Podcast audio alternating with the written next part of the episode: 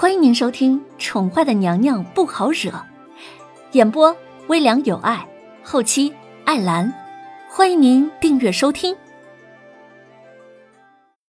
第一百九十五集。你怎么站在门口？皇后呢？凌渊正在叠着衣服，突然听到门外响起那个男人的声音，他连忙将衣服整理了一番。然后放在了床铺底下，收拾了一下自己，然后小心翼翼的在龙榻上躺了下来。回皇上，娘娘说想一个人静一静，让奴婢在门外候着。栗子见是皇上，她连忙跪了下来。这个气势逼人的天子，每次见到他，总是让栗子心中涌起了一股莫名的敬畏。好，起来吧。皇后现在是怀着身孕，日后你要寸步不离的跟着。若是出了什么意外，朕拿你试问。叶轩寒闻言，淡淡的瞥了栗子一眼，说不上是什么情绪。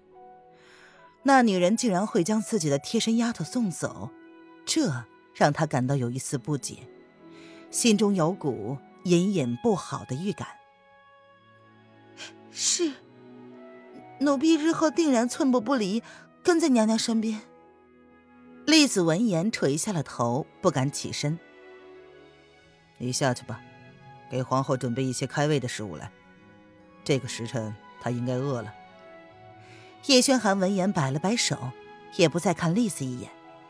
这个宫女怎么能跟从小伺候在她身边的瑶儿比呢？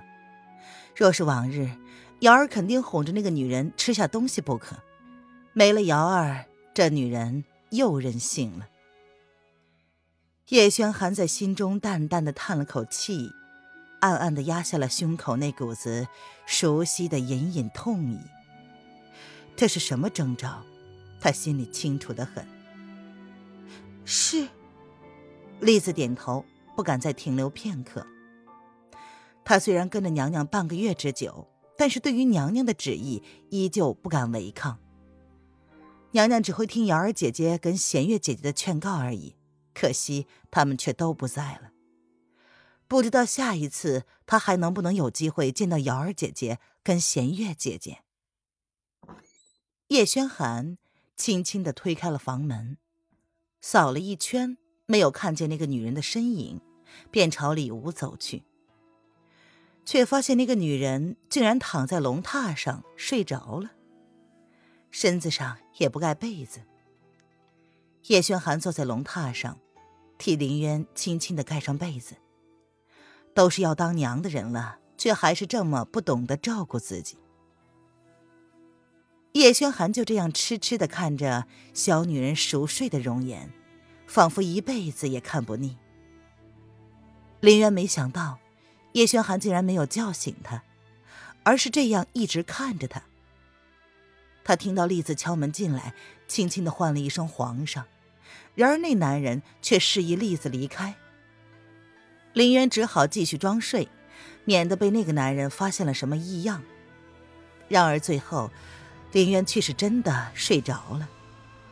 叶轩寒见状，勾唇笑了，他轻轻的附上林渊的额头，充满怜惜的落下了一吻。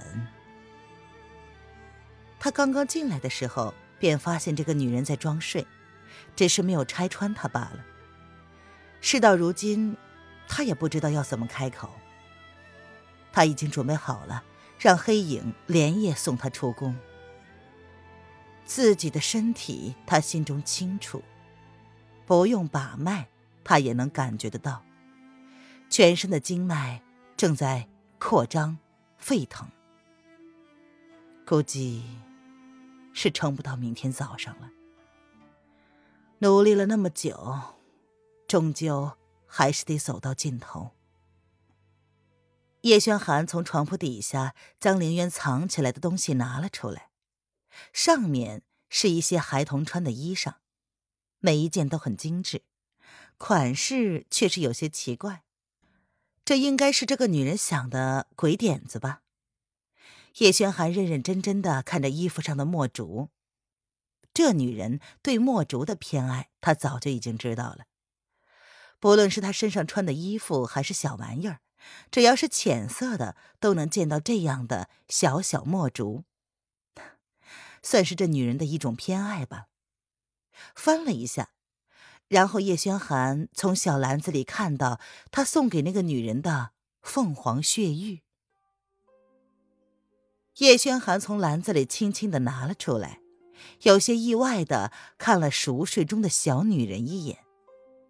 这东西，小女人一直寸步离身的带着，今日怎么就给摘下来了？叶轩寒从自己身上摸出了另外的一块血玉。他摘了下来，合在一起。帝王情深，龙凤和鸣。罢了，这块龙玉，就让这女人一起带走吧。这天晚上，黑影如同鬼魅的身影出现在了龙贤宫的外殿，他恭恭敬敬的站着，没有出声。野主子的身手，并不用他提醒，他便知道自己的靠近。进来吧。叶轩寒淡淡的说：“主子。”黑影闻言，一个闪身出现在里屋，冷漠的眸子看了一眼躺在龙榻上沉沉睡着的女子一眼，恭恭敬敬的唤了一声“主子”。到了灵阳之后，再将这两块玉交给他。叶轩寒将手中的血玉交给了黑影，他抚着胸口，最后看了一眼让他眷恋至深的小女人，毅然决然的站起身子，背着两个人，淡然的说道：“是主子。”黑影闻言，眸子里闪过了一丝幽光，随即垂下了眸子，恭敬而认真的点头。从今以后。他就是影阁的主子，任何人不得对他不敬，否则诛杀之。叶轩寒没有转过身子，他双手负后，看着窗外异样明亮的皎月，俊逸深邃的脸庞上尽是漠然。是。黑影沉沉的点了点头，随即抱起床榻上绝色的女子。明明身怀五个月的身孕，却轻盈的仿佛一阵风便能将她吹走了。这样一个女子，心中竟然有着如此大的能量。她肚子里的孩子是唯一能够救主子性命的人。皇后娘娘，看来你此生跟皇上的缘分，真的是要走到尽头了。黑影抱着凌渊，神不知鬼不觉的从龙仙宫离开，如同他来时一样，鬼魅的身形在戒备森严的皇宫来去自如。只是，黑影并没有将凌渊带出皇宫，而是带到了影阁。他就放在了影阁里，叶轩寒的房间里。这也是昔日叶轩寒对凌渊强自占有的地方。黑影将怀里的小女人轻轻的放在了床榻上之后，皱着眉看了她许久。直到太后的身影从内阁出现之后，才淡淡的叹了口气。这，是皇后自己的选择。现在她才是自己的主子，所以一切都要听从她的指示。